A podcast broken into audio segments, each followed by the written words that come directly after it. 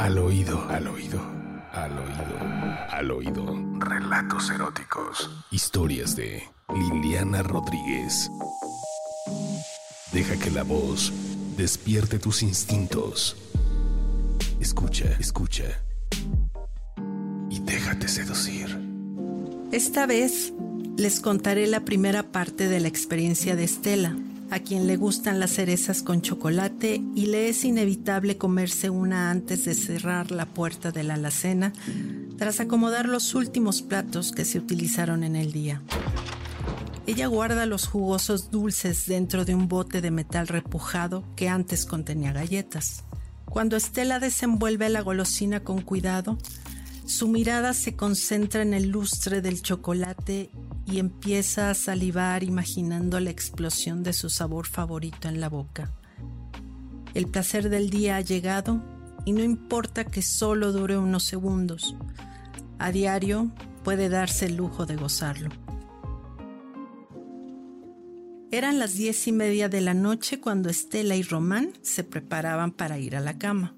Pero esa noche en especial perduró en ella aún más el sabor de su diminuto delirio, que por desgracia tuvo que eliminar con la pasta de dientes. Sacudió el cepillo y secó sus labios. ¿Habrá alguna pasta que sepa cereza?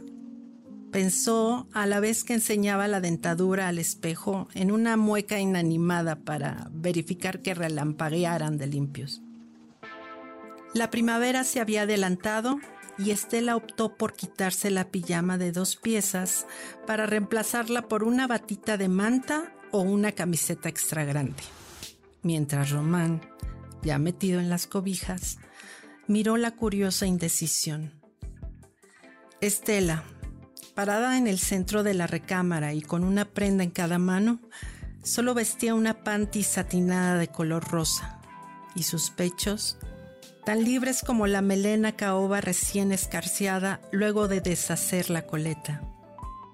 Román descubrió un nuevo encanto en ella tras observar sus pechos liberados. Sus nalgas brillan, pensó al tiempo que sonreía soez y con un dejo de lujuria que a él mismo sorprendió. Ya decidida, caminó hacia el cajón para guardar la ropa sobrante y luego enfundarse la bata. Román no se perdió ni uno de los movimientos del trasero satinado que se contoneaba espontáneo, grácil. Ya en la cama y después de varios minutos sin poder dormir, mientras Román lo hacía hondamente, se levantó derrotada ante el empeño, fue directo a la cocina y como un hecho sin precedentes sacó el bote repujado y retiró la tapa y dejó escapar el aroma de su postre favorito. Aspiró complacida y extrajo un chocolate para realizar el ritual de todas las noches, aunque ahora con una cadencia casi erótica. Desvistió el dulce del celofán y le pegó un lengüetazo largo e intenso.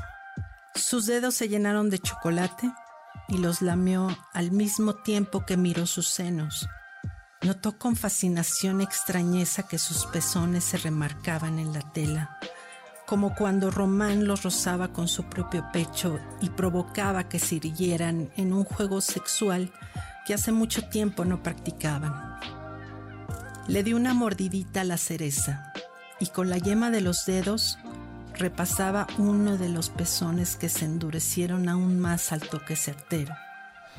Siguió comiendo, siguió consintiendo la punta marrón por encima del textil y pasó a la otra, el jadeo no se hizo esperar y brotó de su garganta a la vez que pasaba saliva sabor chocolate.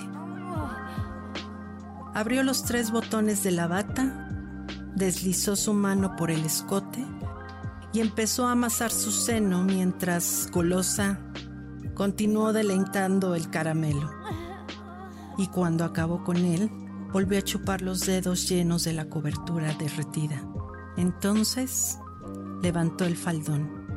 Pasó su dedo entre sus labios vaginales sobre la panty y se le erizó toda la piel con el impulso de volver a recorrer el canal mojado y hundir el dedo un poco más y querer hasta friccionarlo.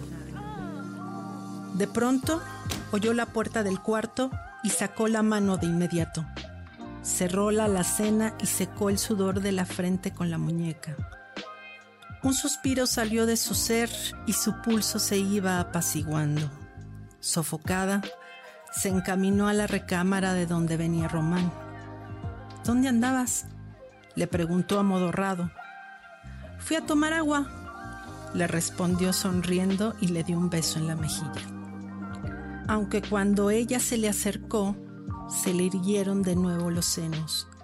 Él lo notó y se dio cuenta del estado integral de su esposa. Un sutil temblor la sacudía al andar, secándose el sudor ahora del cuello con la palma de la mano. Parecía que flotaba. A pesar de la tensión en sus rodillas descubiertas, sus pies apenas tocaban la alfombra del corredor. Continuará. Al oído, al oído, al oído, al oído. Relatos eróticos. Historias de Liliana Rodríguez. Deja que la voz despierte tus instintos. Escucha, escucha. Y déjate seducir.